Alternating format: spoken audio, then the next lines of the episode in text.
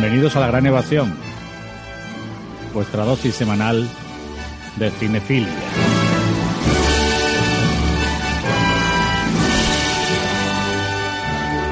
En nuestro descargo hablaremos un rato sobre lo que nos gusta.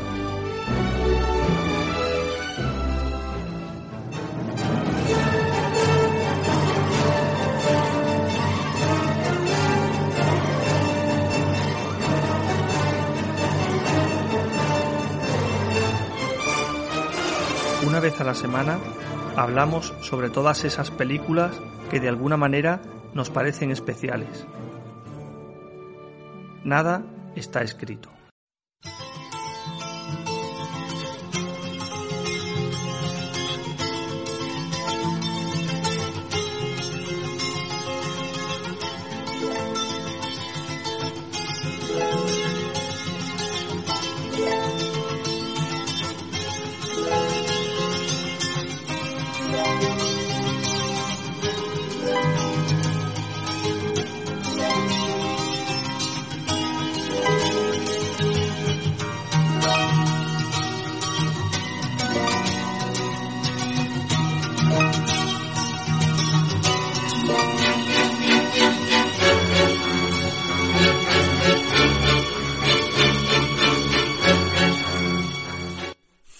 Estamos aquí de nuevo en la Gran Evasión. Les saluda Raúl Gallego.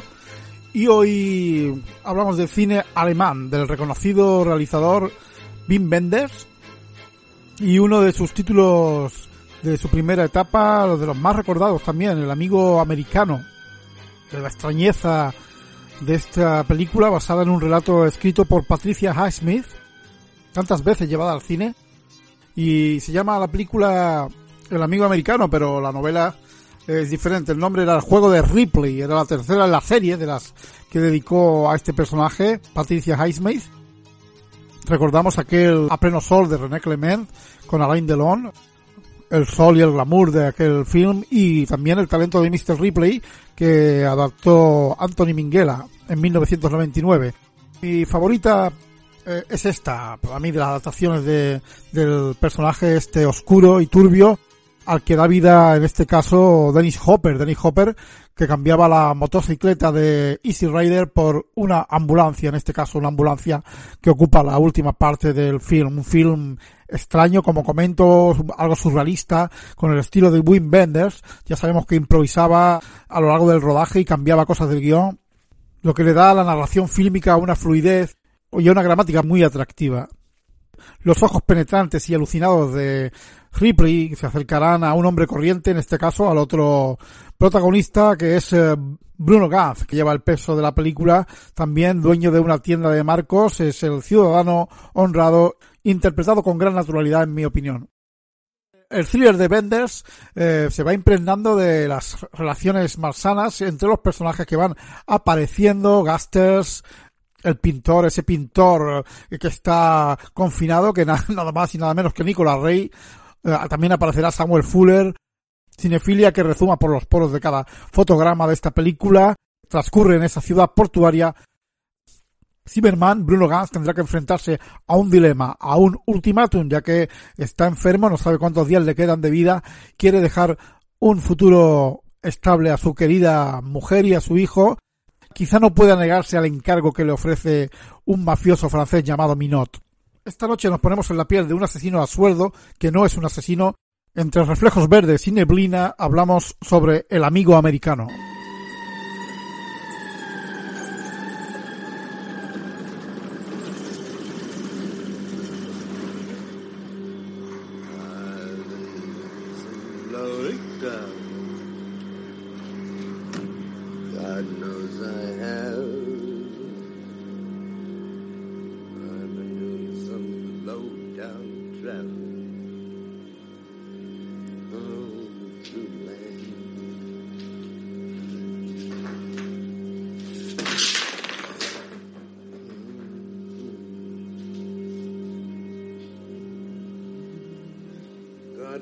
I.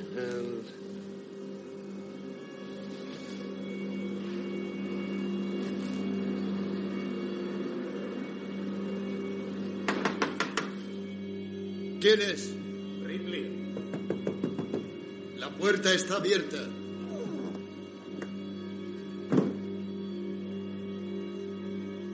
¿Lo creas o no? Me llevo esperándote dos meses. ¿Cómo estás, maestro Tiziano? Hijo de puta, me llamo Pogash. ¿Cuándo has salido de Hamburgo? Esta mañana.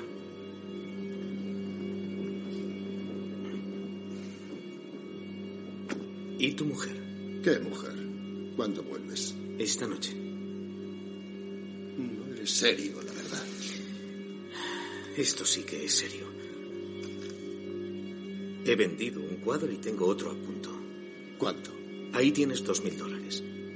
Te dije que tenía buen ojo. Pues cuídalo. No es fácil reemplazarlos. ¿Crees que no lo sé?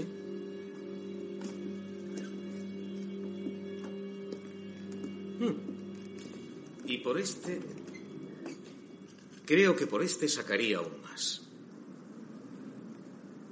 Colocaría dos como este en seis meses.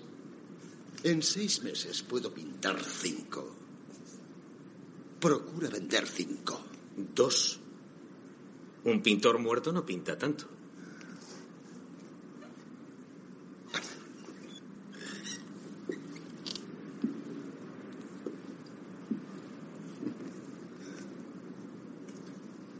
¿Llevas ese sombrero en Hamburgo?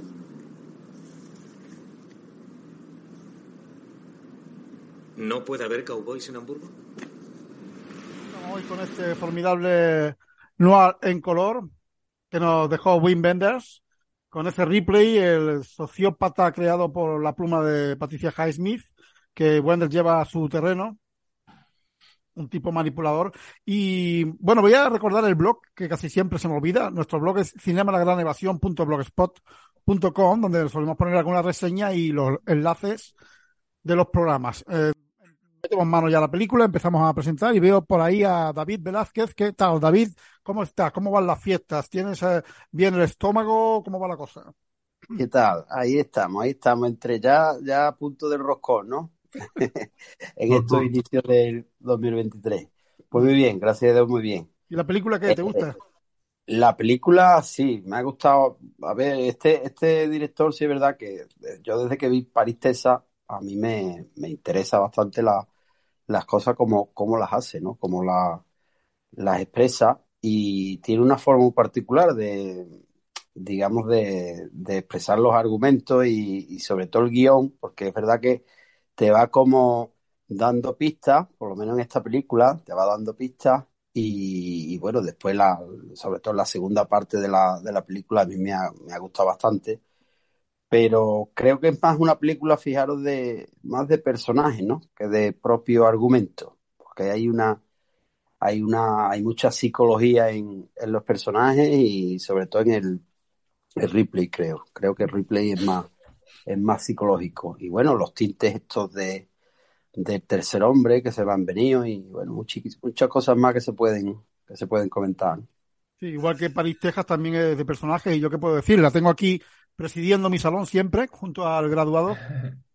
Así que esa película, esa escena de Natasia Kiski ahí a través del cristal, pues me llegó a mí al alma.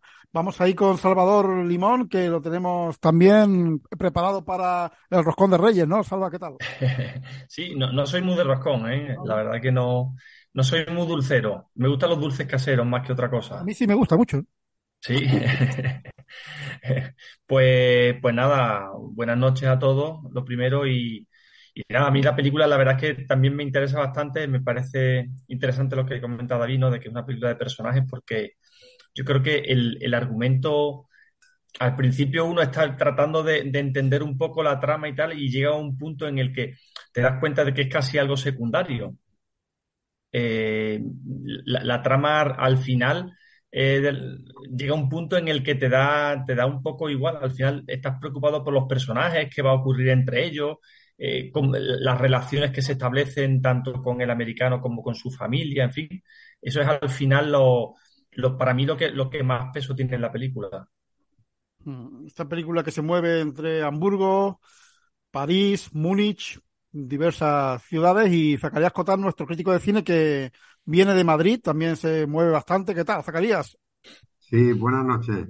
a todos. Sí, no, a mí la película me, gustó mucho la primera vez que la vi, la he visto ya varias veces, me parece un thriller excelente y un intento bastante logrado de Bendis de unir un poco las dos culturas, europea y norteamericana, porque coge como referencia la novela de Highsmith, de una autora norteamericana, y utiliza de mm, los actores principales, utiliza a tres directores de cine. a tres directores de cine, como son Dennis Hopper, Nicholas Rice y Sam Fuller, y también con, con eh, trabajo un poquito más reducido a Con- otros con directores. Jan Ustach, Jan Ustach también Jan sale ahí. Ustach y Daniel Smith. Sí. También. Y después el, el actor Bruno Gans, que entonces estaba empezando, que fue una revelación, ¿no? Porque Venía del teatro, ¿no? Bruno Gans. en el teatro y, y creo que es una película excelente que tiene muchas lecturas y tiene una, una trama, como estáis comentando, que quizá un poco la, la trama se, se, se va eliminando a sí misma, de alguna forma, se va, se va como desvaneciendo, pero todo con un estilo eh, muy, muy fluido, un estilo muy peculiar, tanto visual, con la ayuda de la música, en fin, es una película muy interesante para comentar.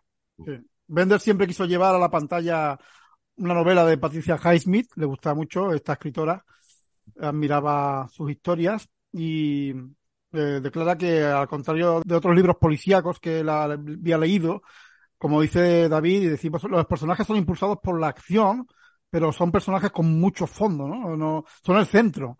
Y los sentimientos, ¿verdad? Los sentimientos son el, el motor, igual que todas las películas de Benders. Películas de Benders, mucho sentimiento, ¿no? El miedo de ese Zimmerman, el miedo que tiene a, a la enfermedad, a los errores, la angustia de su mujer, su mujer siempre angustiada también, ¿no, David? Como, como estamos comentando. Sí, porque fíjate, fíjate dónde llega el, el trasfondo y el, eh, digamos, la, la dimensión de, lo- de los personajes, que el- en la trama, pues se nos presenta que este hombre, pues bueno, tiene una enfermedad terminal, que creo que yo deduzco que es leucemia por, por el, el especialista al que acude, ¿no? Mm. Eh, es terminal y, y- y claro, él, eh, en base a, a la, a la propuesta que le hacen, si os fijáis, este personaje como que se está incluso riendo constantemente dentro de, del- del- de lo que es la ejecución de, del- de la propuesta, ¿no? De lo que es matar a, a estos tipos. Entonces, mm, junto con el americano, como el- el- la simbiosis que hay, a su vez, con la mujer de él, eh, pendiente de, de la, de, de la mentira, porque es que la, la- la- también la película va sobre la mentira. Creo yo que es una, eh, tiene un peso importante lo que es la mentira en la, Mm. aparte de lo que es la mafia y el, eh, el, interés que hay por, por, por aniquilar a, estos tipos, es la mentira constantemente solapándose entre, entre ambos personajes. Y sí, tiene, tiene muchísimo de, sobre todo de manual de, psicología, diría yo, ¿no? Porque este, este, este hombre le da igual, o sea, le da igual, le da igual al principio, mm, eh, duda sobre la propuesta, pero después sí se siente como pez en el agua a la hora de ejecutarlo, ¿no? Bueno, tanto como pez en el agua para en la Bueno. primera asesinato del la metro. primer- Sale Bueno, sí, corriendo, pero- sale corriendo. Pero después yo lo, pero después yo lo veo que está, está más, eh, eh, entra en otra dinámica. En la segunda ejecución entra en otra Me dinámica. parece que le va la marcha un poco. Sí, pero yo creo que por la complicidad que tiene con, con el americano, ¿no? Entra, por eso digo que ahí hay una simbiosis muy interesante y, y que bueno, que da, yo creo que la película, si la ves de nuevo otra vez, vuelvo a insistir siempre que las películas buenas son las que le sacas más partido conforme vas viéndola una y otra vez, ¿no? De Pues hecho, a esta mí me ha gustado, es de- me ha gustado mucho más una, una, una segunda visión, me gustó mucho más que la primera, sí. En principio querían que fuera John Cassavetes, ¿no, Zacarías? Sí. Con ese sombrero, el- cómo, cómo realiza el personaje. Un- no es un personaje como escribió la Patricia Highsmith, eso del sombrero de cowboy, ese No, tío... está cambiado, está cambiado. ha cambiado. El, eh, está cambiado. Y, y además, es verdad que había elegido a John Cassavetes para el papel, que lo habría hecho muy bien también, porque John Cassavetes era otro actor-director, igual que, que Dennis Hopper, pero eh, utiliza a Dennis Hopper y además en un, en un rol sacado de un poco de los westerns que, que protagonizó, que interpretó Dennis Hopper, con, sobre todo con John Stargis, eh, Duelo de Titanes y, y con Henry Hathaway. Mm. Me acuerdo de, por ejemplo, Valor de Ley, ¿no? Mm. Y, o del infierno a Texas.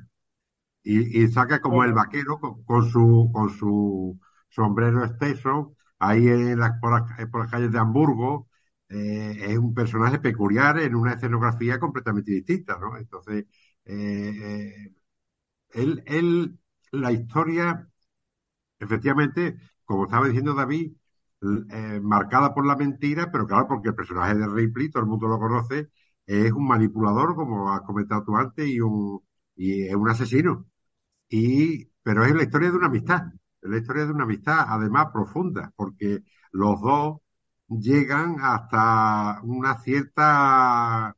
Eh, hay algún crítico, creo haber leído de Antonio Bain Richter, que analizó la película, que decía que hay como un, un cierto toque homosexual. ¿eh? Yo que no lo es- veo, yo no lo veo eso. que es algo, que es algo que también lo había en la gran versión que hizo René Clement de A Pleno Sol. ¿Eh? Mm. El Bueno, y personaje en, la de, Ripley en la de Anthony Minghella es casi más evidente. también, también, es decir, el personaje de Ripley es como un, es un personaje bastante ambiguo y, y Sí. equívoco. ¿eh? ¿Eh?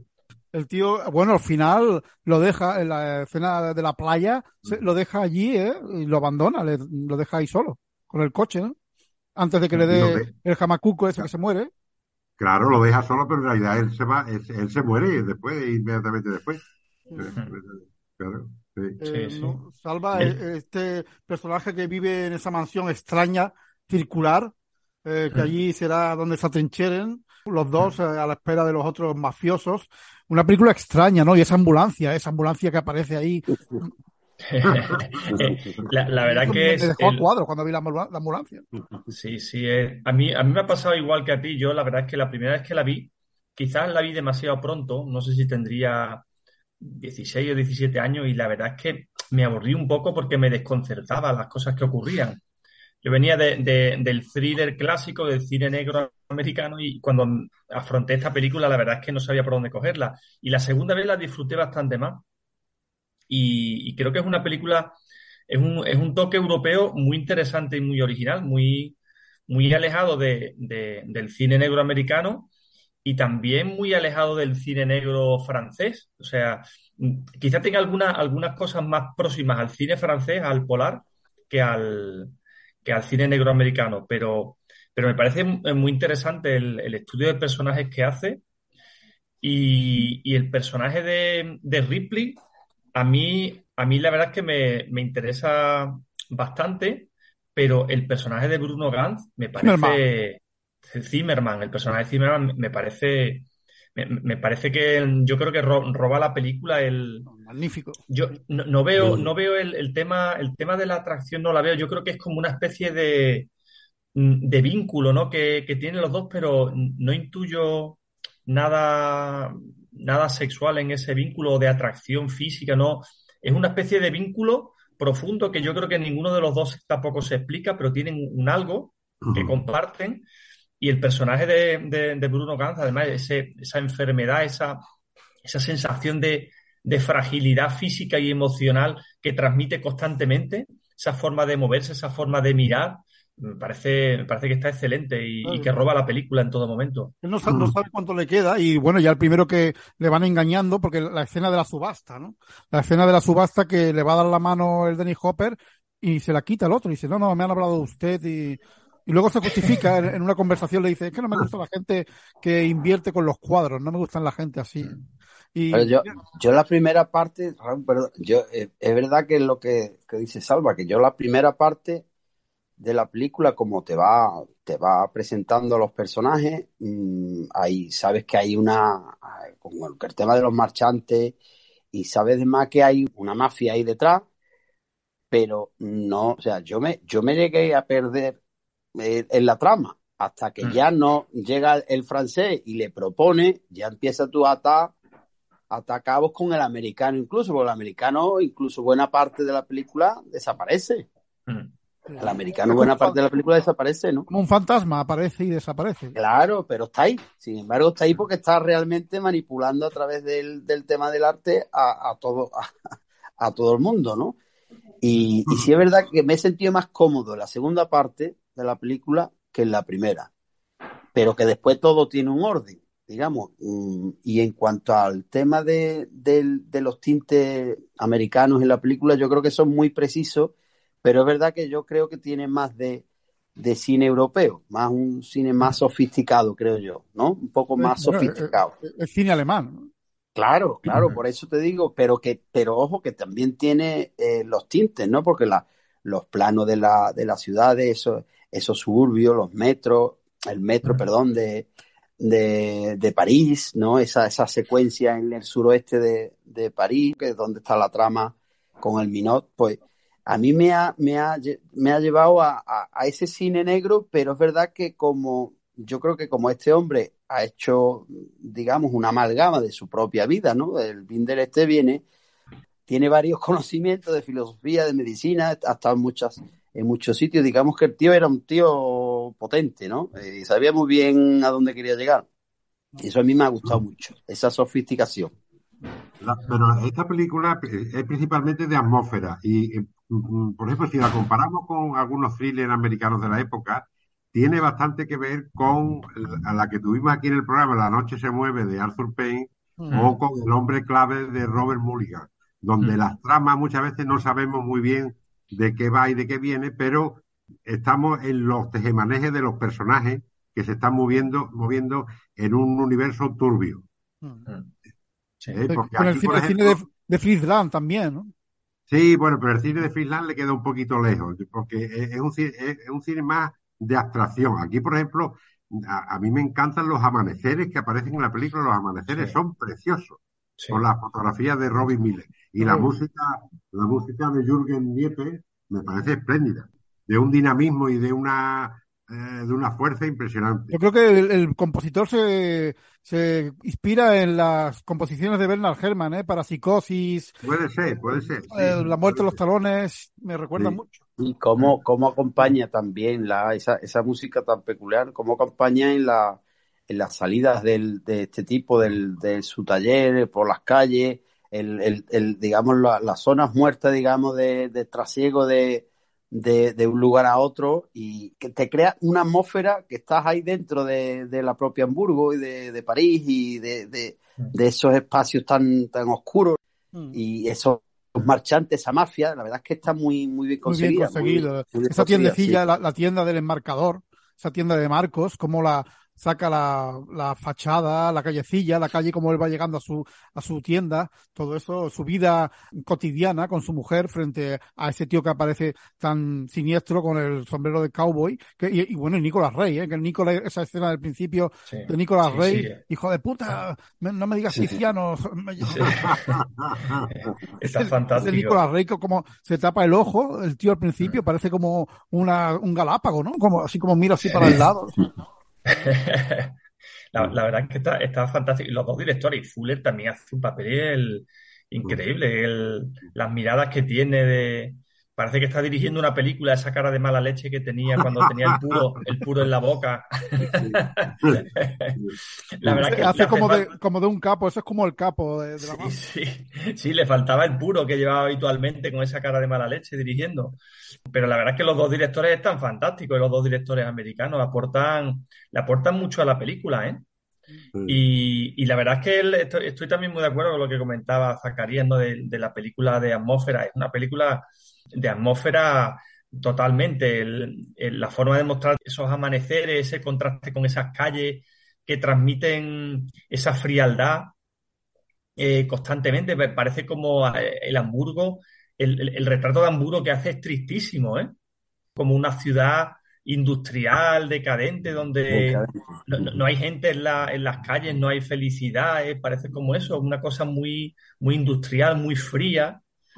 Y, el, el personaje de. todo, y, todo, y todo eso está en la película y todo eso llega al espectador a la hora de, de enmarcar a los personajes. Mm.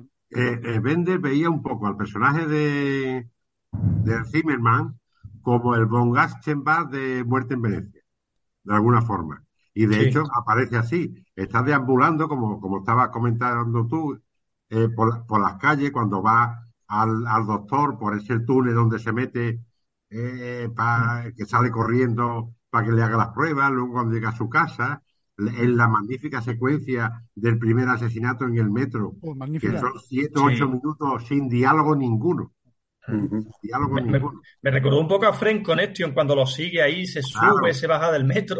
Exacto, pero con una tensión, una, tensión magnífica.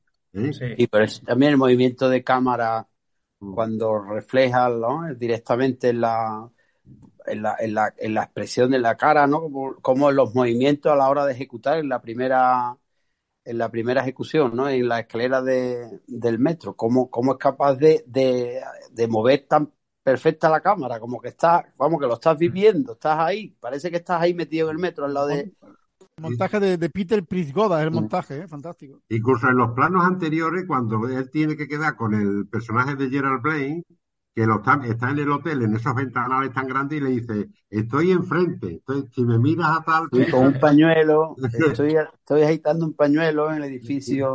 Eso, eso yo pensé, yo pensé, joder, que París fuera una- un pueblo, París, ¿no? Ojo telescópico para verlo, vamos. Ahora que había hablado de París, hay un detalle que ahí en la parte esa suroeste eh, está la, la estatua de la, de la libertad en el, en el Sena. Y yo creo que es un guiño, digamos, a esa parte americana que, que él quería mostrar, ¿no? Pues no es casualidad que, que salga la estatua de la libertad, hombre, porque está rodada la parte donde está esa estatua en el, en el Sena. Claro, es un detalle, es un detalle de- del director. Además, no olvidemos que el personaje de Gerald Blaine, que es otro actor, director también, que ah, trabajaba en las primeras películas de Chabrol, De Chabrol, sí, sí. trabaja en Atari, en Es. Atari, de Howard. Hawks, como una especie de, de, de engarce entre lo que sería el cine francés y el cine americano. A mí el personaje ese de Gerard Brain, cuando le propone el trato, le, le propone el asunto, ¿no? Le- porque ya le, le están haciendo creer que va a morir, porque le queda poca vida, y dice, bueno, te vamos a pagar para que te vea un especialista en París, y bueno, ese se ve que es un, eh, le están pagando para que le diga que va a morir, porque realmente eh, su médico no le, le dice que no está tan mal, le dice, bueno, yo no te puedo decir que, que estés tan mal, le, le dice, tranquilízate. Y bueno, pero cuando empieza a, a decirle la posibilidad de que asesine, te hace falta, de, te, te vendría bien dinero para tu familia, ¿eh? y, y le, le hace un trato para que mate a un tipo en el metro. Me recordó un poco también a Extraños en un tren, la película de Hitchcock, Claro, claro. que es la novela de Patricia Highsmith también, claro, el trato que hace. efectivamente.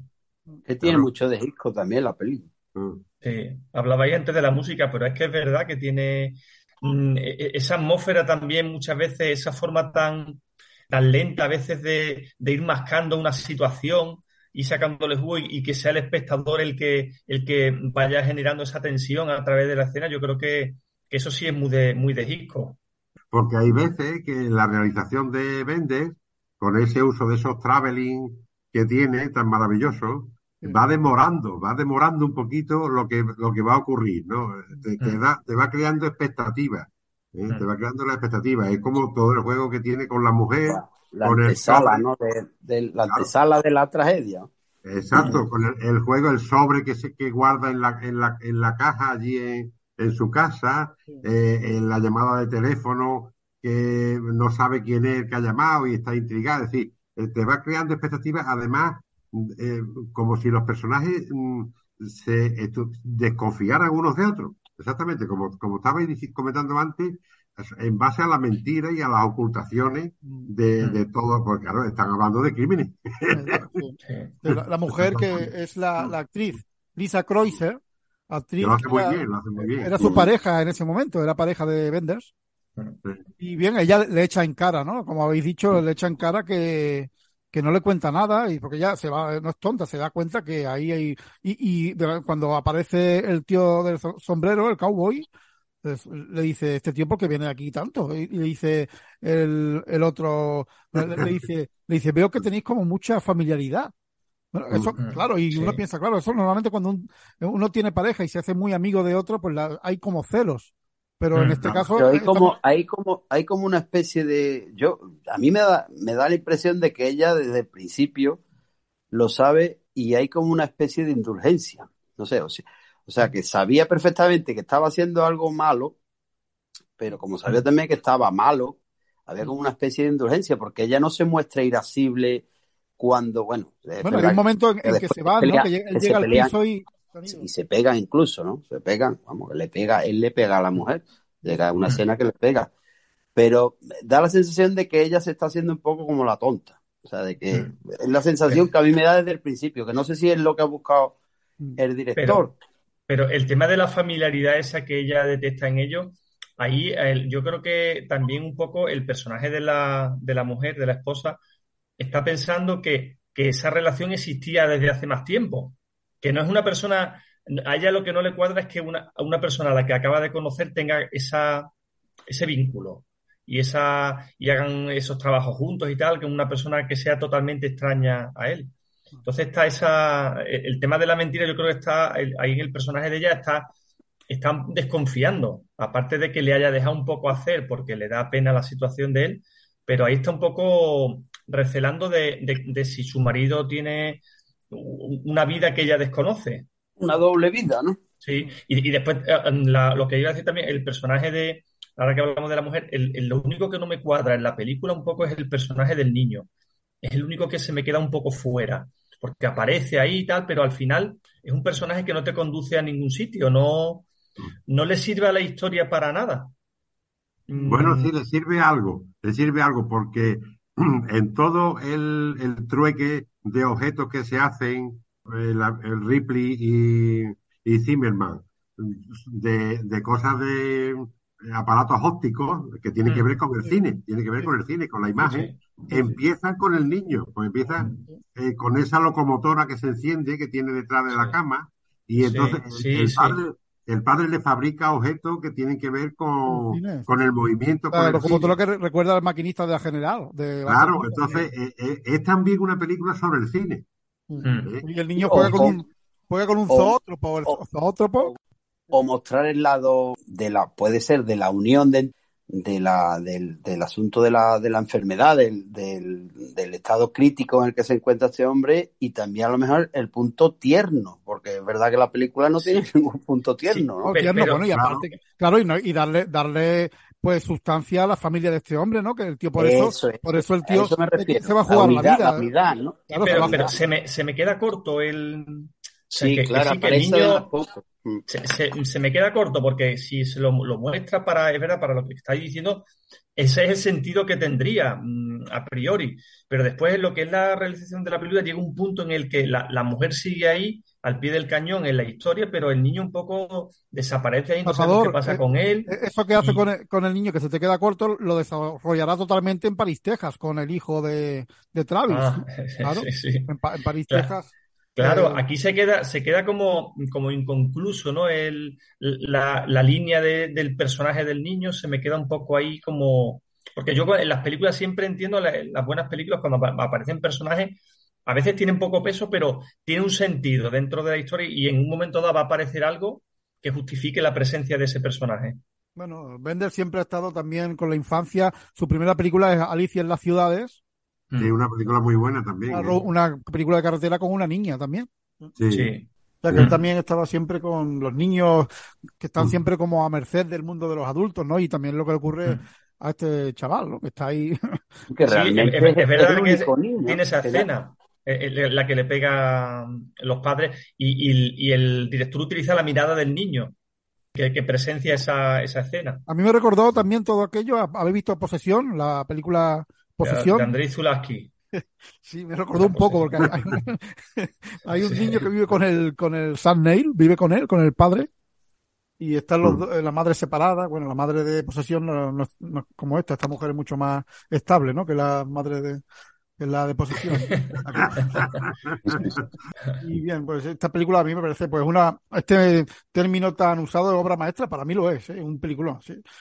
El Dennis Hopper como cómo hacer el personaje de vuelvo a él, ¿no?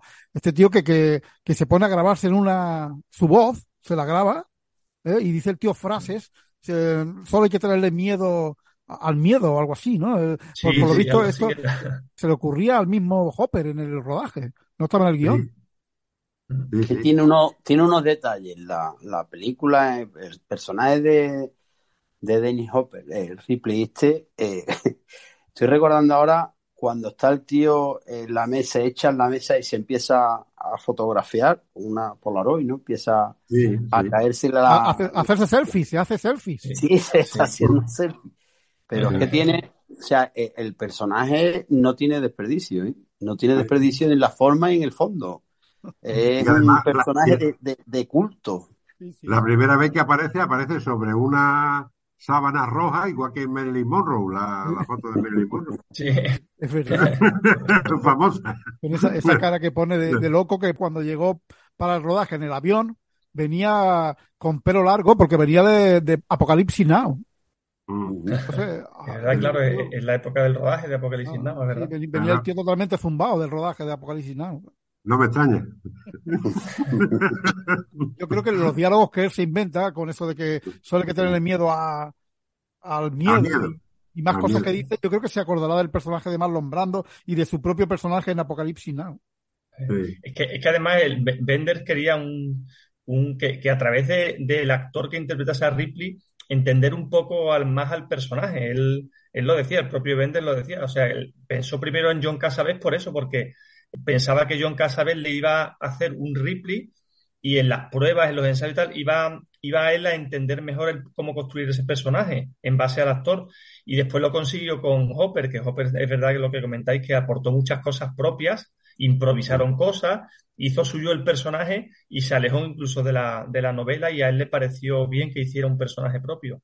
Sí, hombre, la diferencia que existe entre Hopper y Cassavetes es que Hopper tiene una mirada más, eh, digamos, más cínica, una mirada más Mm. cínica, más, más divertida, como riéndose de sí mismo, y Cassavetes tiene una mirada eh, macabra, tiene una mirada Sí. asesina. Con Sí, y todo- pero tiene una mirada mucho más, eh, digamos, fulminante, ¿no? tiene, una mirada de un, de un tipo que no sabes por dónde te va a salir, ¿eh? Exacto, exacto. La semilla del diablo. Y la semilla del diablo, o sea, estaba pensando. Yo estaba pensando en los 12 del patíbulo. También, también. Bueno, Bien. y una que hizo con Brian De Palma, La Furia, que hizo también de furia, malo. ¿verdad? Sí, sí. Hacía un papel magnífico. ¿eh? Bien, pues vamos a poner un un extracto de, de la peli y alguna conversación entre los dos, los dos amigos y la música, la música de Jürgen Nieper, que bueno, compuso también para mm, películas para Benders, como Falso Movimiento, también compuso en la música. Esta de Winds of Desire, la de Los Ángeles. Ese, ¿Cómo se llamaba en español esta? La de El, el cielo sobre Berlín. Cielo sobre Berlín. Y bien, volvemos en, en breve. ¿Es tu hijo? Daniel. Dan y Dan.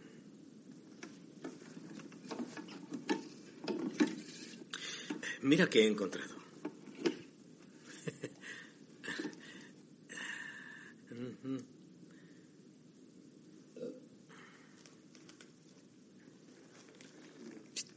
Gíralo como. Hazlo girar.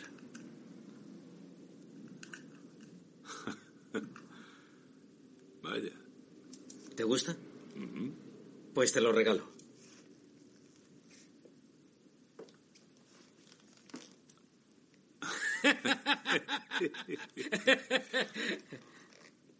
¿Por qué? Porque la última vez que te vi, tu comportamiento fue lamentable y. ¿Comprendes?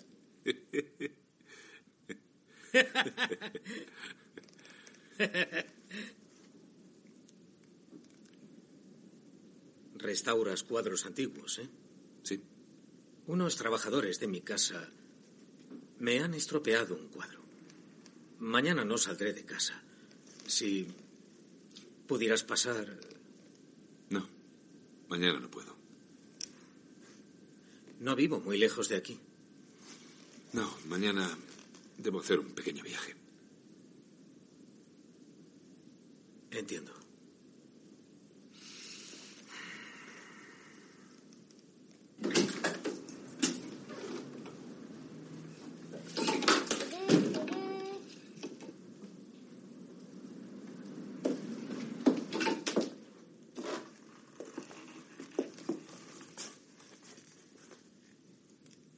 Tenemos que irnos ya, hay muchísimo tráfico.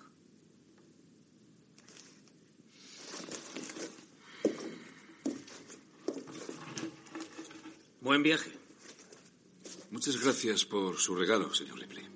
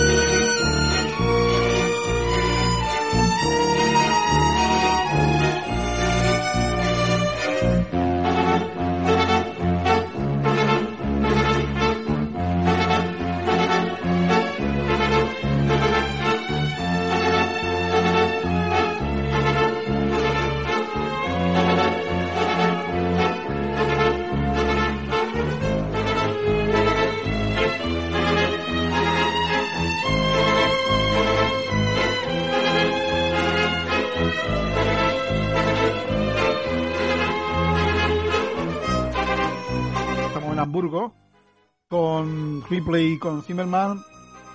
Eh, Ripley que eh, visita a ese pintor solitario, Nicolás Rey, un muerto en vida, ¿verdad, Salva? Eh, le hacen pasar por muerto para que los cuadros sean más caros. Sí, sí. Aparte que, que, mm, bueno, que desde el principio, cuando están ahí reunidos, esa escena eh, ya es, ya es como sospechosa. O sea, tú ves una cosa extraña ya ahí en la relación entre los dos. Estás pensando que son falsificadores, que es una película que yo creo que, mm, que desde el principio uno, el espectador, está como, como en el cine negro, ¿no? Como pasa en el cine negro clásico, ¿no? Que tú desde el principio ya intuyes, intuyes ahí el, lo- lo- los asuntos turbios, ¿no? Desde, desde los personajes, pasando por la trama, todo es, todo es como, como decía David al principio, ¿no? Todo está basado en la mentira, en el engaño, y no sabemos muy bien por dónde van a salir los personajes o el hilo argumental, ¿no? Y yo creo que eso está, está muy buscado desde, desde el principio, ¿no? Desde, desde esa confusión, pasando por esa atmósfera que se busca desde el principio, ese tono, ese tono que se busca en la película, mm, no solo con la fotografía, con la música, como decía, eh, se busca en, en la, en esa pasividad de los personajes, en esa, eh, no sé, esa- esta forma de contar las cosas y de cocer todo a fuego lento, ¿no? Sí, Sí, porque es una película realmente de detalle, una película de mucho, mucho detalle. Si os fijáis, eh, digamos cómo está, cómo está definido el, el personaje, bueno, uno de los personajes principales, ¿no? El de, el de Ripley, eh, típico eh, cowboy con esa mirada, esa, esa, esa forma de ser y de estar, ¿no? Después el, el francés, ¿no? Con, con su vestimenta, con su, con su fulá, con su bufanda blanca. Eh, después los, los detalles mm, de cuando él coge el pan de oro, que es una escena que a mí me gusta mucho. Sí, el pan de Eh, oro. sí. Claro, claro, la propia subasta, cómo, cómo te van, cómo va, cómo va desgranando, cómo va desgranando cada, cada detalle, después con la música, ¿no? O sea, una película que para mí no es una obra maestra, pero sí es muy, muy redonda. Es una película que, que alcanza la, la maestría, ¿no? Y que los detalles. Y yo creo que el Binder es que es un maestro de ir cosiendo el argumento en cada detalle, te va mostrando, te va mostrando un poquito más y hasta que, bueno, llega el giro principal de la propuesta, que a mí es- me parece genial, esa, esa antesala de la, de la película, esa, esa, digamos, esa división que hace. Benders eh, siempre declaró que le gustaba jugar mientras hacía cine como Ripley, el juego de Ripley, pues Benders de alguna manera eh, eh, improvisaba, hemos dicho, el guion pues lo iba cambiando, las líneas, rueda de forma distinta, ¿no? A directores que lo hacen todo de forma cuadriculada. Por ejemplo, en, en la escena magnífica del metro, cuando el tío se pone nervioso, que hay, una, hay un momento en que a su víctima se miran a los ojos en el metro. O sea, que se quedan así mirando y hostia, anda que si supiera que te, que, que te va a matar en breve. Y cuando salen, el otro se mete un porrazo y se hace una herida, que esa herida que el- mm, le saca partido la herida, empieza el tío con el pañuelo en la frente y también eh, le dicen antes, el Minot este, el francés le dice, cuando le mates, haz como si nada, haz como si nada, sigues andando y el tío le mata y sale corriendo como un loco, claro, no es un asesino, ¿no? Aterrado, ¿no? Pero eh, tiene una cosa como muy espontánea la película, una cosa así como que va ocurriendo que es como la vida misma, parece, se parece, ¿no? Un poco. Sí, yo, yo la verdad no sé si, si, si Bende eh, improvisó demasiado, porque la película se ve muy estudiada, ¿eh? Se ve muy estudiada y muy, muy calculada, y desde luego las improvisaciones eh, no, no desencajan el, ritmo general de la, historia. Lo que pasa es que la forma de contar la historia eh, es la suya particular. Yo recuerdo la, la película justo anterior a esta, que era En el curso del tiempo. Me parece que es una, una historia de, de dos, dos profesionales de- del cine, pero de la exhibición del cine. Los que, los que arreglan, arreglan la- los proyectores en los, en los cines de los pueblos y demás. Y es una película muy lenta de, la, historia de estos, de estos personajes, muy interesante, muy, muy atmosférica. Y eh, Bender ralentiza muy bien los planos y los dinamiza también muy bien. Es decir, eh, mm, coordina muy bien en el montaje lo que son los planos largos con los planos cortos. Y después te da muchísimas referencias, porque, eh, por ejemplo, la película te habla también sobre la artesanía, lo que es el trabajo del artesano. El, este Ah, personaje, se lo, se lo dicen, eh, Ripley le dice que eres un buen artesano. claro, allí en su taller, que el, el Ripley le dice, "Eh, tienes un sitio aquí precioso para trabajar, aquí el, el, taller donde trabaja. Y está allí con los cuadros, con, con los, con los marcos, porque él era, hacía marcos, pero también restauraba obras, ¿no? Y después tiene un detalle hablando sobre el arte, en la misma subasta, cuando él le dice a- al, al que está allí, al, al amigo que compra el cuadro de, de Nicolás Ray, le dice, ha cambiado los azules, los azules del- de este pintor son distintos. Y el Ripley que está allí lo escucha, lo escucha, y luego se lo dice al pintor. Sí. Le dice al pintor, y, y entonces el pintor le dice, eso significa que ese hombre ve más que tú. Ve más que tú, porque tú, tú no te diste cuenta. No te Claro, das eh, cuenta. no, no- no lo veía capaz de apreciar ese detalle. Porque a mí me parece un personaje súper inteligente este tipo, ¿eh? El, el Ripley. Es un tío manipulador, como dice Zacarías. Es que eh, digamos que la película está en base a, a- la capacidad de, de este tío, porque después la simbiosis que hace con, con Zimmerman es, magnífica, ¿no? Cómo logra ejecutar también con el otro el segundo asesinato en el, en el tren, que esas escenas son, son magníficas también. El segundo asesinato que te salva la vida, Ripley, ¿eh? Porque si no aparece, ahí, ahí ya la cosa no le salió tan bien, ¿eh? Que lleva el tío, eh, lleva el alambre ese para estrangularlo también, que eso yo no lo entiendo. Si le va a pegar un tiro, ¿por qué, lo va a estrangu- ¿por qué no le pega un tiro? La pistola con el silenciador. No, porque iba en el tren. A mí, a mí hay, hay algunas cosas del, del- del personaje de, de Ripley que no, porque el personaje de Zimmerman vemos que, que él sufre con, con lo que ha ocurrido con los asesinatos, vemos esa parte no suya de, del sufrimiento, de estar haciendo cosas que no, que él pensaba que nunca iba a tener que hacer, ¿no? Y, se le ve atormentado, en fin, por un cúmulo de cosas, ¿no? No solo por los asesinatos, sino por su enfermedad, en fin, por la familia, se mezclan, hay muchos sentimientos, ¿no? Y no sabe, en una situación nueva para él, no sabe cómo afrontarlo, pero el personaje de, de Ripley plantea muchos más interrogantes al espectador con su comportamiento. Porque después tiene esa, esa escena que me parece magnífica cuando se tumba en la mesa de billar, el- la escena de los selfies que habéis comentado antes, que está ahí como con una mirada mm, como melancólica, como que va a empezar a llorar. Parece que está como sufriendo con la situación, lo que le está ocurriendo a Zimmerman. Ahí hay una, serie de. El, personaje utiliza una serie de elementos emocionales que, dejan al espectador un poco, un poco También tiene, siempre nostalgia de Estados Unidos. Dice, eh, cuando sale que hay un, hay un plano magnífico del río en Hamburgo mm. sale el tío, el río del mar, ¿no? y bueno, es un río, porque dice, este río me lleva a mí, me llevaría a mí a donde quiero ir. Eh, mm. Cantando, cantando, ¿no? Una canción ahí de country, y él, tiene como un, como un tormento. Estos dos protagonistas tienen los, dos un tormento por diferentes circunstancias. Uno porque tiene, tiene, una enfermedad y el otro porque es un forastero solitario con, con algo dentro también. Sí, pero, pero, pero todo eso es una incógnita para el espectador no sabemos nada del pasado de Ripley. Claro, claro, eso. Bueno, no sabemos, no sabemos mucho de, muchas cosas, porque no sabemos el motivo por el que quieren matar a estos tipos. ¿eh? No lo sabemos, ni llegamos a saberlo. Y después las, escenas de violencia, sobre todo la, escena del tren y la, y la última de la de la ambulancia, o cuando el tipo que, asalta la casa de Ripley son bastante confusas y un poco torpes, no, no rodadas torpemente, sino mostrado que son un poco chapuzas los asesinos estos, ¿no? Eh, el tío que lo cogen de los pies y, lo estrella en, en, el suelo y se desnuca. y luego el que está en la ambulancia allí, todo vendado. ahí, ahí me dio un ataque de risa. Eh, incluso la, la, película tiene ese momento también de, de poderte reír, porque claro, el tío estaba allí todo mm. vendado y tiran de, tiran de él, se queda ahí, se queda ahí colgando y después la otra, la muchacha esta pasa de él, se va de, y lo dejan allí en la ambulancia como ahí, encima que estoy como estoy, pues me, va, me vaya a tirar, ¿no? Y después a, a, los que tiran por las escaleras, a San Fuller, que lo van tirando allí por las escaleras, rodando por las escaleras, digo, un disparate, ¿no?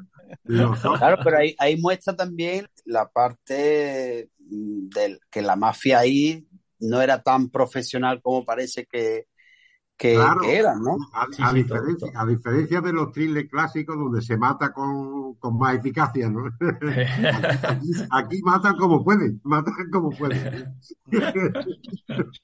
Mata como puede, no sé si podría ser un título también de la película. otra, otra, cosa que queda un poco extraño es que eh, Zimmerman, que es un currante, no es, una, no es un tío que haya matado ni, ni una paloma, ¿no? Y cuando va el tío ahí en el metro, al primer tiro que le da, lo mata por la espalda, se lo carga.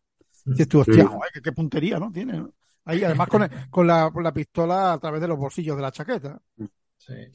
Que, además la pistola se le ve, se le ve en diferentes momentos. Eso, lo estaba yo pensando también. El, tema de la chapuza que tú contabas antes, que no es un profesional y tal, y se le nota, es que hay una escena en la, que está sentado ahí, un poco despatarrado, con la pistola ahí asomada, que no, pero, pero ¿esto qué es? Este, ¿Qué clase de profesional? y luego cuando se escapan las cámaras se le ve la cara perfectamente. Los tíos de allí de París No, no han visto mucho las cámaras. yo creo que Yo creo que en las dos ejecuciones, yo creo que se muestra, es muy inteligente la forma de mostrar, porque Zimmerman realmente no es, no es profesional, digamos que, que ejecuta por, por, por, salvar a su, a su familia, acepta esa propuesta, entonces se ve, se ve la, la, las muertes se ven de forma muy, las ejecuciones, ¿no? Se ven de forma muy natural, se ve esa torpeza. Eh, si le dicen, no, no, no, no vayas a correr, el tío sale con, escalera abajo por el metro y además grabando las cámaras. Natural, nervioso, eh, después mm, eh, lo del tren podía haber salido de otra forma porque la ejecución no fue, no fue la planeada, ¿no? Mm. O sea, yo, yo veo un toque ahí muy natural, muy natural, que yo creo que es lo que buscaría él el director. Yo, creo que ahí hay una cosa que yo estuve pensando en la, el tema de las muertes y de cómo lo, sobre todo la del tren, me recuerda mucho a, a, cuando Hitchcock utiliza esa escena tan que se, recuerda tanto de cortina rasgada cuando Paul Newman, que no, que, no es un asesino ni mucho menos, tiene que matar junto con una mujer a un hombre que le mete en la cabeza en el, en el horno. Es una, es una escena muy, muy agobiante. Porque te das cuenta de que son dos personas que no saben matar a alguien y, el trabajo que les cuesta acabar matando a ese. Y yo creo que esa escena le, sirve un poco de inspiración a veces para la del tren, porque lían una allí, ahora uno se mete, ahora el otro sale, el otro dice, no, está ocupado, vuelve a salir el otro, el otro lo ahoga, lo sacan, lo tiran por ahí. Bueno, se lía una allí que tú te das cuenta de eso, de que es una, una especie de asesinato un poco, un poco chapucero, de dos personas que no, no son capaces de darle muerte a alguien de forma eficaz y rápida. Sí, que además Hijo, en, en referencia a esa película que, que citabas tú, Cortina Rasgada, decía que mo- quería mostrar lo difícil que es matar a una persona. Que no, no, no es el caso de Zimmerman con el primer asesinado en el metro, ¿eh? se lo carga. No, no, no. Mm. Para nada, no. Es verdad que no, pero, pero en la segunda es curioso porque en la- primera tiene un poco de suerte porque tampoco hay allí nadie, le dispara por la espalda y de hecho no lo hace bien porque sale corriendo, lo que tú comentabas antes, Raúl. O sea, hace justo lo que le digan que no tiene que hacer, que llama la atención. Una- como he dicho, he dicho Zacarías, que es una película de atmósfera, de silencios, ¿eh? también con la música y, por ejemplo, las conversaciones entre eh, Ripley y Minot, los mafiosos, ahí en la mesa de billar, con el- los, los reflejos verdes. ¿eh? Ripley siempre también juega mucho con los colores, ¿no? La, la, Sí. las sábanas rojas que habéis dicho y luego el verde. El verde acompaña al personaje de, de Ripley. Y también el, el personaje de Bruno Gans, que hemos dicho que hace otra gran interpretación, que realmente se pone nervioso ahí, es normal, pero es un tío eh, calmado, es un tío sereno. Y, pero- y un momento que pierde la serenidad cuando rompe el marco. Estás viendo el tío que se está metiendo en un camino que, que no sabe de dónde salir, cómo va a salir de ahí, y rompe el marco y en ese momento aparece otra vez Ripley, ¿no? Como un fantasma. ¿eh? Pero Sí. qué, qué- bien, con qué sutilidad y con qué elegancia lo interpreta Bruno Gans. Ah, Sí, sí. lo hace muy bien. Lo hace muy bien. Que además, al final de la película, cuando vemos que él muere delante, eh, eh, encima del volante del coche, nos queda la duda de si verdaderamente eh, mm, los informes médicos, si decían la verdad uno u otro, eh, no sabemos exactamente qué es lo que ha pasado ahí. Porque Claro. se ve que el hombre estaba enfermo de verdad, vamos. Eh, De hecho, previamente la, la mujer lo dice, la mujer dice, te han engañado allí en, en París. París y tal. eh, ¿no? Entonces la mujer se lo dice como que los informes eran falsos y tal, pero falsos o no, la verdad es que habían dado en el clavo, o sea, no le quedaba nada. Se, se está volviendo todo negro, todo, todo se está volviendo negro. Sí. A ver, el personaje de, de Zimmerman, bueno, también en, en Ripley, ¿no? Eh, si os fijáis, eh, yo no sé si, si es también una, un mecanismo de defensa en, en la propia naturaleza humana que ellos eh, en muchas escenas sonríen y se ríen mientras están en, en, en las ejecuciones, ¿no? O sea, mientras están Sí, sí. eh, buscando la muerte de otra persona, ellos, ellos sonríen. Yo no sé si es un mecanismo de defensa del miedo que, del miedo realmente que están pasando, pero eh, le pasa a los dos personajes. Sí. Bueno, a mí que me gusta hecho- el cine, el cine de terror en Posesión Infernal, eh, siempre se están riendo también. Mm. Sí, sí pero, pero es curioso lo que dice David porque si, mm, o sea, si tienes en cuenta la escena, por ejemplo, del tren, que él, él da ese grito a través de la ventana cuando se vaya a la parte de adelante, a la locomotora, como que, en fin, como intentando liberarse ¿no? de, de- de- de la situación que acaba de ocurrir y sin embargo después están los dos tranquilamente comentando eh, que los periódicos han publicado que tiraron un cuerpo cada cuatro, cada cuatro minutos del tren, pero lo cuentan como así, como una anécdota, como algo ajeno a ellos una forma así un poco casi, chistosa y tal, porque el otro Mm. de Nijo lo cuenta casi riéndose. Porque va, va leyendo la noticia diciendo lo que, cómo han calculado cuándo mataron a cada uno y cuándo lo tiraron, ¿no? Como, como Claro, si fuera un problema de matemáticas. Sí, pero lo cuentan de- con una forma así muy, muy alegremente y tal, cuando resulta que la escena había sido complicada, tensa, el otro gritando. el- Entonces, un poco desconcierta también ahí esa, ese momento. Claro, pero fijaros que es que, es que realmente Zimmerman es como si nos mostrara que es un tío que, que como sabe que, que- que ya está en fase terminal, es como si, eh, independientemente del nerviosismo, que es lógico eh, eh, cuando se enfrenta a la muerte de, mm, a la ejecución, ¿no? Pero él es como, como si pensara, si yo no tengo nada que perder, si al revés, le voy a dar a mi familia todo lo que me han propuesto. O sea, yo aquí, pues bueno, pues aquí me la juego, pero si es que me voy a morir. O sea, que es que estoy en fase terminal, ¿no? Es como si, como si supieran mostrar bien el, ese carácter de una persona que está en esa, en Mm. esa fase terminal y dentro de las circunstancias de, de una, de una ejecución. Porque tampoco es normal que estar en fase terminal de eh, una enfermedad y ponerte a, a cargarte ahí al personal, ¿no? Claro, él lo hace. Eso a mí, Claro, lo hace. a mí me chocó un poco, lo, ha di- lo ha dicho Salvador. Como, o tú, creo que lo has dicho tú, David, ¿no? Como el, como el tío, Sí, sí, eh, lo has claro, dicho tú, claro. como, como el tío de pronto se mete en todo este juego. Es un tío que no, que no tiene un pelo de tonto, pero cómo, cómo se deja manipular, cómo no se da cuenta que aparece Minot, el francés, de pronto aparece al mismo tiempo el americano, debería de darse cuenta de que le están engañando. De estos tíos que aparecen de pronto en su vida, en una vida que lleva, una vida Sí, pero ahí, normal. pero ahí es cuando a lo mejor cobra sentido la circunstancia de él, ¿no? Porque al principio duda, pero después dice, bueno, pues sí, pues este tío me está convenciendo porque es que realmente le voy a dar un- una fortuna a, a mi mujer y a mi hijo. Que me recuerda, por cierto, el personaje de Walter White en Breaking Bad. en la serie Sí, Breaking verdad. Bad. la- sí, claro, la, la historia de, claro, de Lo mismo, dejar a la familia bien. Claro. Este tipo de, este tipo de mecanismo de pasar de la, de la familiaridad, del trato familiar y amistoso a, a una, a urdir una intriga criminal, o urdir un crimen, esto es muy propio de Patricia Jaime. Es decir, el universo de Patricia Jaime, que es bastante negro y bastante, eh, un humor muy corrosivo, eh, te presenta unos personajes que aparentemente son normales, pero que luego no lo son. Sí. Bueno, e- es verdad que eso es muy propio no solo de, de Patricia Jaime, sino del cine negro en general. Claro, Personas, claro. personas con vida mm, tranquilas y, en fin, eh, y, y anómalas un poco, pues de repente eh, se ven envueltas en una situación mm, totalmente extraordinaria que, que para nada pensaba que, que se iban a poder dar en su vida. Y eso es, eso es la constante del cine negro también, los personajes envueltos en cosas. Y de la novela negra y de la novela negra, Claro. que por, por cierto, Wim Wenders hizo luego una película sobre la vida de Hammett, de, Sí.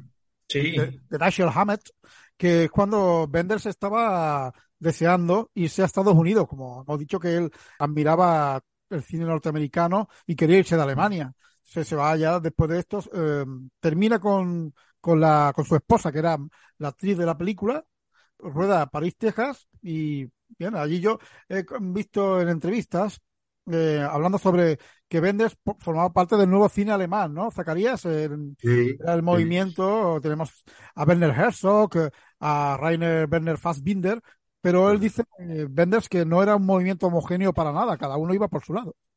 Sí, porque además la procedencia de cada uno era distinta. Ahí estaba también Sí. Alexander Kluge, que era más escritor Mm. y luego dejó de hacer cine, hacía documentales. Estaba también El, el del tambor de hojalata, Volker, Vol- Volker el Schlondorf, más, un cineasta más clásico, más narrativo. Estaba Peter Chamonix, Peter Chamonix. Había también Margarita Fontrota, que es pionera Ah, del, Fontrota. cine feminista. ¿eh? Sí, sí. Sí, eh, esa era compañera de Volker Schlondorf, hicieron varias películas juntos. Eh, eh, Efectivamente, eh, se podía eh, meter a todo ello en un grupo, pero cada uno tenía una procedencia distinta y no. Vende, efectivamente, es el más americano, aunque su cine no es, no es americano, pero se le ve su- el amor que tiene por el cine americano. Sí. Sí, sobre tú, tú ves una película película. de Fassbinder y no tiene absolutamente nada. No, nada que ver. Fassbinder es es más, totalmente- más político, más extremo, ¿no? Sí, Eh, exactamente. Es, es otro tipo de cine que no puedes encontrarle el vínculo con, con, con nada del, del clasicismo americano. En No. cambio, Bender sí. Eh, Fassbinder estaba, estaba obsesionado con los melodramas de Douglas Sirk y en realidad sus películas son melodramas la mayoría, pero, pero muy, muy, muy oscuras, muy negras, ¿eh? Sí. sí. Tremendas las películas de Fassbinder. Algún Mm. día tenemos Que- hacer alguna película de Fassbinder. Pues sí, la verdad que sí. Pero eh, la película que tú has dicho antes de Bender, a mí, a mí me pareció eh, muy interesante antes de que, de que se olvide el... Y, y fue un fracaso rotundo, porque hubo ahí un, un enfrentamiento con Coppola que la produjo la American Zoetrope y, y yo la, la vi hace, hace no mucho porque tenía curiosidad después de tantos años a ver cómo había soportado el paso del tiempo y, y la verdad es que me, me gustó el visionado, me, me gustó bastante la película. Sí, te refieres a la película de Hammett, ¿no? A la de Hammett, efectivamente, Sí, la de Hammett sí. de Wim Wenders que hizo en Estados Unidos, que tuvo muchos problemas de la propia producción, en el control cre- creativo de la película y tal, pero, pero a mí me parece una película bastante defendible. Sí, Sí, sí, eh, no está mal, no está mal la película. tu- tuvo muchos problemas con los productores, quería, quería que fuera su mujer en ese momento, la actriz, y hubo ahí un, una pelea que al final no, no pudo ser la actriz principal de la película. Una cantante famosa que salía en la película de Robert Altman en Nashville. Esta, una muy guapa. Ronnie, Ronnie Blackley. Ron- Ronnie Blackley. Ah, Sí. Morena, sí, sí, sí, sí, sí. Sí, sí. Sé quién es, sí. Eh, y bueno, venderse siempre sus películas de viajes, viajes de búsqueda interior. Símbolo es París, París, Texas.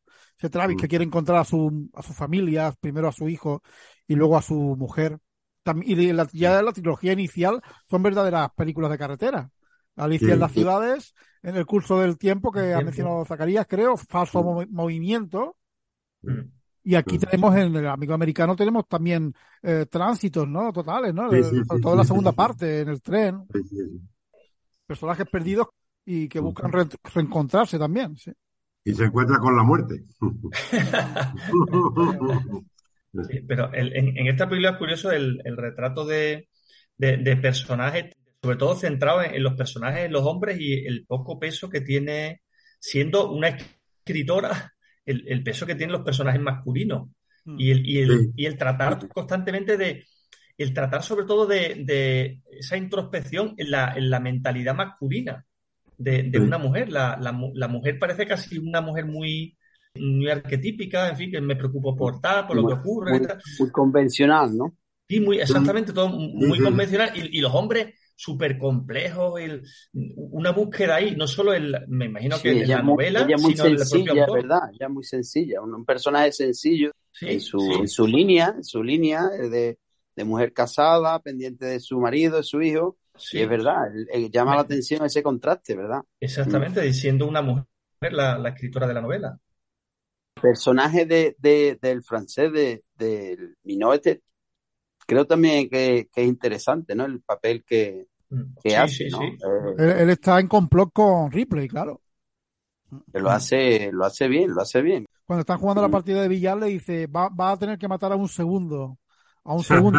Y Ripley le dice, pero vamos a ver, esto no me lo, no me lo habías dicho, no, no, no le hagan, porque parece que, claro, Ripley está simpatizando con él. Y le dice, este tío no es capaz de matar a otra persona, no, no le hagas hacer Sí. eso. Sí, sí. Sí, un personaje está muy bien puesto, ¿no? Está ahí Ese- muy bien ese- situado. Ese tipo de, ese tipo de giro es clásico, es clásico Sí. en, en la, en los relatos policiales, de que siempre, de- después de, de- dice, te encargan una cosa y luego te van a encargar otra. siempre está, es como el, el, el ramo de la cereza, ¿no? Esto no se termina nunca. Te encasillan rápido, ¿eh? Ah, rápido, eso está. Por cierto, el, el otro cineasta que, sí, el otro cineasta que hemos comentado que sale, que Jan Eustak, el, el director de La mamá y la puta, la película Ujú. Que tampoco hizo Es el mucho que más, le ¿no? pone la tirita, el que le pone la tirita a Bruno Gas en la, en la En el bar, ¿no? Sí. Sí, y el primer, la primera víctima, el que parece árabe, el, Sí. del, el del metro, es Daniel Smith, que es un director de cine alemán. Pero, o sea, yo creo que le, darían un consejo muchos de ellos, supongo. Eran directores de cine. Todos directores de cine, sí, todos directores. Es un peligro, ¿eh? La mamá tantos y la- directores. La mamá y la puta que es larguísima, ¿no? La película recuerdo yo que eso es, eso es interminable. Sí. No, no tanto como, no tan, no tan interminable como After Sun, ¿no? Sí. Bueno, O como, o como Jan Dillman. Jan Dillman, que ha sido esco- escogida no sé dónde como la primera película, la mejor película de la historia, la han escogido Sí, La sí, película de la sí. historia. En la, en la- en Sight and Sound, en, vamos, Sight and una revista de, La de tuvimos prestigio y una lista que es cada 10 años, o sea que, que tiene bastante peso esa lista. que si Jan Dillman es la mejor película de la historia, After Sun puede ser la quinta. Entonces, bueno, va- vamos a escoger escenas. David, tú mismo, que estamos un poco contra los. David, ¿cuál es tu mejor bueno, pues escena? yo, teniendo en cuenta que estamos en una película de, de detalle y, y cine sofisticado, como decía antes, yo elijo la, la que estaba comentando antes, que me llamó la atención, como, como Zimmerman atrae hacia, hacia su palma, hacia la palma de la mano, perdón, ese pan de oro, y, y agarra el teléfono para llamar. Me parece una escena preciosa, la verdad. Me parece muy, muy detallista, Muy poética y- también. muy poética, muy, sí, sí, muy visual, ¿no? Y, y me gustó mucho, me gustó mucho ver la, la escena, cómo, cómo arrebata ese pan, cómo se le Mm. se desliza y se impregna en la palma de la mano y después agarra el teléfono. Mm. Me parece una escena muy, muy poética, sí, así es, muy bonita. Mm. A mí, a mí me gusta una escena que ya, ya he comentado algo de ella, pero me encanta la escena de, de que yo, yo no sé hasta qué punto eso se improvisó, que es la de Dennis Hopper en la mesa de billar cuando empieza a hacerse selfie y se acaba tumbando en la mesa y empieza como, como a llorar. Y, y no sé, es una escena que rompe totalmente rompe al espectador, porque de- desde esa escena ya tú no sabes ese personaje cómo tomártelo. Si es un sentimental, si está loco, si, o sea, es un- eso le da una dimensión al personaje que lo hace totalmente invis- invisible para el espectador. No sabe realmente dónde- Opaco, un personaje opaco totalmente. Sí. ¿Zacarías? Sí, hombre, a- en el hilo de lo que estaba diciendo Salva, me quedo con una escena que es un poco cómica también, que es cuando le dice él a Bruno Gans que se quede allí abajo esperando que lleguen los otros. Y el otro se está muriendo de frío allí y le lleva la comida, le lleva algo de comer y cuando se lo va a dar, se le cae al suelo. Se Le cae al suelo. y se pone a reírse. A reírse. Y son escenas un poco cómicas, pero que dan la dimensión de cómo son los personajes, sobre todo el Ripley, que es un personaje completamente desconcertante. ¿no? No, pero, pero que, pero que después le enciende el cigarro y se lo apaga y dice, cuidado que viene allí. No le deja ni fumar. Yo, yo, yo me quedo. Es una película también de objetos, ¿eh? Como he dicho, esto de- de- del pan ese, de- de- esto. Y también la bufanda, la bufanda rojiblanca de, de Zimmerman, esa bufanda. El- cuando entra en el hotel en París, eh, que, que va a encender la tele, el televisor y le da calambre, los televisores antiguos que daban calambre. Sí, sí, todas estas cosas me, me, me parece interesante. Y bueno, la, la mesa de billar esa, ¿eh? Con, con- con una mesa de billar están hablando los mafiosos ahí y vemos un cartón de cornflakes. Sí, es verdad. Y también que yo soy muy melómano, me, las referencias a los Beatles, ¿eh? Se dice, traeré otra vez a los Beatles a Hamburgo. Dice. Hamburgo, efectivamente. Y el Bueno, otro y, y- tarea y una después canción. canta, y, y él canta la canción cuando le dicen que ella traiga el coche y empieza a cantar el Baby You Can Drive My Car. Baby, Sí, cuando- my car. sí. Cuando ya en la última escena lo deja tirar a la playa en el coche, le dice, ya no, ya no podrás traer a los Beatles. A a los Hamburgo". No podrás traer a los Beatles. Sí, sí, porque los. Beatles empezaron su carrera a- a, pues eh, haciéndose allí el, el circuito en Hamburgo, ¿sí? En Hamburgo, efectivamente. Cuando vestían de cuero, cuando vestían de cuero los Beatles. Sí, sí, Luego ya los encorbataron. Y también a- hablan de, los- de los Kings, el grupo británico Los Kings, que sale la, una canción eh, sonando en una escena de la casa con su mujer, la- esta mujer doliente que tiene él, que ella pues está viendo cómo le, este sobre que llega y ah, vamos a, a escuchar al final una canción que suena en la película de, de los Kings y que él también trataría otra, creo, o dice algo de los Kings. Eh, la película que tenemos, el siguiente programa será El acorazado Potemkin de Ice Stein, que Mm. para esa espero que estemos todos ahí, que estamos clásicos ya totalmente. Sí, Sí, muy bien. Met a girl, fell in love, glad as I can be. Met a girl, fell in love, glad as I can be. But I think all the time, is she true to me?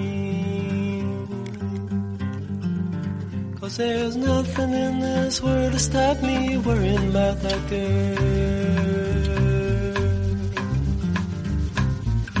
Found out I was wrong, she was just too timing.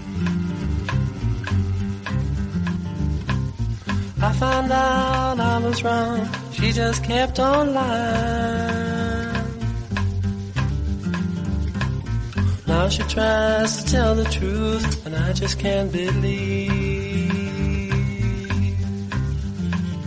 Cause there's nothing in this world to stop me worrying about that girl. Tell me who can I turn to, just who can I believe? I try to put her out of my mind, she only cause me grief. I love that girl, whatever she's done, you know it hurts me deeply. Cause there's nothing in this world that stop me worrying about that girl. Been with other fellas. Why she keep on lying? It hurts me so when she says nothing. I really feel like dying. I ache inside every time I think. I know it's just my pride. Cause there's nothing in this world to stop me worrying about that girl. Cause there's nothing in this world to stop me worrying about that girl.